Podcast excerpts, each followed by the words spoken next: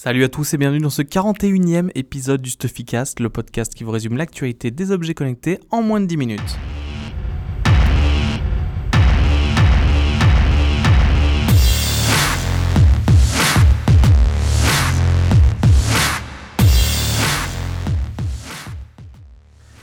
Cette semaine a été particulièrement chargée en news et c'est pas pour nous déplaire. On attaque tout de suite avec l'événement qui s'est passé mercredi, la Google I.O., donc la grande conférence annuelle pour les développeurs euh, donnée par Google. Donc ils ont vu les choses en grand avec une présentation sur une scène extérieure dans un amphithéâtre euh, assez classe. Le soir, il y avait un concert et ils en ont profité pour annoncer plusieurs avancées, que ce soit au niveau software ou hardware. On attaque tout de suite avec euh, Google Assistant. Donc je vous avais parlé dans un épisode précédent de Vive et en fait on voit que Google en fait n'était pas tant en retard que ça, parce que Google Assistant est une version plus poussée de Google Now qui analyse mieux la voix qui est surtout, et c'est très important, conversationnel comme Vive. Donc en gros, euh, Assistant va se servir de ce que vous venez de lui dire pour vous donner les réponses adéquates. Donc vous demandez qui a réalisé tel film, euh, il va vous donner le nom du réalisateur, et ensuite vous allez dire euh, quel est son dernier film sans devoir redire son nom, et il va vous guider comme ça. Mais le contexte, ce n'est pas uniquement la conversation qu'on a avec Assistant, c'est aussi l'endroit où on se trouve, les capacités du téléphone aussi par exemple. et Google a montré un exemple assez impressionnant devant un monument. En fait, l'utilisateur demande à Assistant qui a designé le monument, il montre avec la caméra et Assistant lui répond immédiatement. Donc c'est super intéressant. Dernier point très intéressant, c'est que Assistant va être multiplateforme, donc intégré dans plusieurs euh, objets connectés en dehors des smartphones et des ordinateurs. Et le premier de ces nouveaux objets connectés est le Google Home, on en parle tout de suite. Dans l'épisode précédent, je vous parlais du projet Google Chirp qui voulait concurrencer euh, le Amazon Echo. Donc le projet Google Chirp, en fait, c'est le Google Home qui a été développé, qui est en train d'être développé aussi par l'équipe qui a créé le Chromecast, qui est par ailleurs vendu à 25 millions d'exemplaires depuis sa sortie, ce qui est considérable. Le Home, donc ça prend la forme d'une petite enceinte qui est plus petite que le Echo d'Amazon, elle est blanche. Sur le dessus, il y a des petites LED de couleur euh, qui rappellent euh, le logo de Google. Et bah, Home va va embarquer Assistant. Donc je disais qu'il était multiplateforme, euh, c'est le cas. Et vous pourrez, comme avec le Echo, utiliser des applications, donc lui demander de vous lancer les playlists. Euh, bien sûr, lui poser des questions auxquelles il va répondre intelligemment. Euh, et surtout, Home devrait s'interfacer, va s'interfacer, ils l'ont dit, avec la plupart des objets connectés du foyer. Donc Google veut vraiment mettre ça au centre du foyer. Ils ont fait appel aux développeurs pour que leurs, leurs objets et leurs applications deviennent compatibles. Pour info, comme c'est l'équipe Chromecast qui développe Home, euh, les Chromecast sont déjà compatibles et vous pourrez par exemple profiter du multi-room avec le Chromecast audio euh, et demander à Home de lancer la dernière vidéo de la chaîne Stuffy sur YouTube par exemple directement sur votre télé. Donc ça s'annonce vraiment super intéressant. On continue toujours avec la Google I.O. Décidément, ils ont fait vraiment des sujets qui nous intéressent euh, cette année. Avec Daydream. Alors, Daydream, c'est la vision de Google pour la réalité virtuelle. Euh, et en fait, c'est un espèce de méga guide open source pour euh, réussir à faire de la réalité virtuelle. Alors, il y a trois piliers dans ce guide. Le premier, c'est un cahier des charges pour que les smartphones soient vraiment compatibles avec la plateforme de Google, donc que ce soit au niveau de, de l'écran, de la vitesse des processeurs, etc. La bonne nouvelle, c'est que Google a annoncé que des constructeurs comme Samsung, Huawei, LG ou Xiaomi avaient déjà ou sont en train de développer des smartphones compatibles, donc c'est une chose très positive. Les deuxièmes guidelines euh, concernent euh, les casques, donc les créateurs de casques. Google a fait un modèle de référence, un design de référence, pour que le casque soit le plus agréable à utiliser, que ce soit sur sa forme ou sur les lentilles, pour euh, éviter d'avoir mal aux yeux ou, au cerveau directement. ce qui est très intéressant, c'est Google a aussi développé une télécommande pour la réalité virtuelle, donc c'est très très simple, c'est tout petit.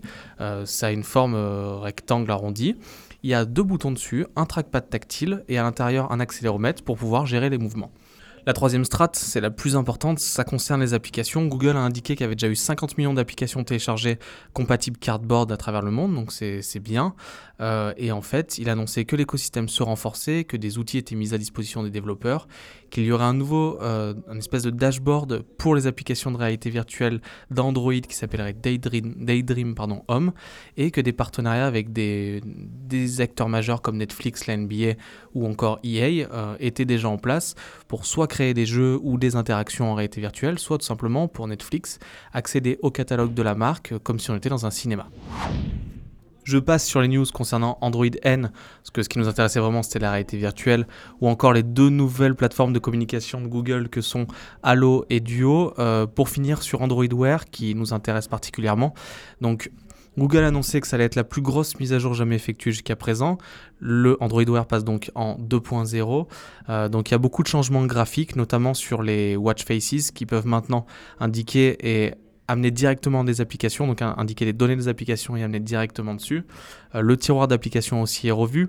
Le mode est assez circulaire euh, sur la façon de circuler, donc je pense que certaines montres Android Wear vont utiliser le système de Samsung sur la Gear S2 qui est particulièrement pratique, on l'avait testé. Et sur les montres compatibles, ce qui est intéressant, c'est que Android Wear 2.0 permet de se passer entièrement du téléphone pour fonctionner. Donc plus du tout besoin de téléphone, c'est une très bonne nouvelle. Dernière nouvelle, ça concerne le fitness. Euh, les montres compatibles sont maintenant capables de reconnaître automatiquement l'activité. Donc mettons que vous soyez un utilisateur Strava et que vous écoutiez la musique sur Spotify, vous n'avez rien besoin de lancer, vous partez courir, Strava va se mettre en route tout seul, détecter que vous faites de la course à pied et vous pourrez dès l'écran d'accueil de la montre, dès la watch face, euh, lancer votre playlist adéquate sur Spotify. Voilà, c'est tout pour la Google I.O. Il y a eu beaucoup de news qui nous ont intéressés. Euh, cette semaine, on a aussi pas mal parlé de Fitbit, donc euh, qui selon les études est toujours leader du marché des wearable devices pour le premier trimestre 2016, devant Xiaomi et Apple. Euh, c'est du volume de vente, donc c'est le nombre d'objets vendus, donc c'est bien qu'il soit devant, c'est bien que Xiaomi soit deuxième. Beaucoup de gens ont dit que Apple, la troisième place, était un petit fail. Ils ont vendu 1,5 million de montres, ce qui est déjà pas mal par rapport au marché. Euh, après, c'est plus difficile de vendre une Apple Watch à 400 euros euh, qu'un Xiaomi Mi Band à 20 euros. Mais bon, ça montre quand même que bah, Xiaomi est toujours en place. Fitbit est quant à lui archi leader. Pour rester leader, euh, il cherche de la croissance externe. Il a racheté il y a quelques mois maintenant Fitstar, donc le coach. Et là, Fitbit vient d'annoncer le rachat de Coin. Alors Coin, c'est une entreprise qui a innové en 2013 en présentant une carte de crédit euh, connectée qui, permettrait, qui permettait pardon, de regrouper dans cette carte plusieurs cartes utilisées. Donc Fitbit a surtout acheté euh, la technologie enfin la plateforme de paiement par wearable qui est développée par la société, euh, ils ne sont pas intéressés par la carte. Et en gros, l'idée, c'est d'intégrer euh, le paiement sans contact dans les appareils Fitbit. Très prochainement, le CEO annonçait que ça arriverait, mais pas avant 2017. Alors c'est pas vraiment une news, c'est un article de fond qu'a fait Angelo cette semaine. Si vous vous intéressez de près ou de loin à la domotique, il a fait un petit point sur les protocoles parce que c'est la guéguerre des protocoles et tous les objets sont pas compatibles entre eux. Je vous invite à aller lire l'article sur le site, il est vraiment intéressant et beaucoup de personnes l'ont relayé, ce qui veut dire que l'article est vraiment qualitatif. Merci Angelo. Je vous remercie d'avoir écouté ce 41e épisode du Stuffycast. Ça commence à faire beaucoup. Comme d'habitude, si vous l'avez aimé, euh, laissez-nous un petit commentaire sur les stores, sur iTunes. Euh, laissez-nous des, enfin, tweeter le Stuffycast, parlez-en autour de vous si l'épisode vous a intéressé, si vous êtes passionné par Google et que le résumé de la Google I.O. vous a semblé cohérent et intéressant. Et moi, comme chaque semaine, je vous donne rendez-vous la semaine prochaine pour toujours plus d'actualités sur les objets connectés. À la semaine prochaine.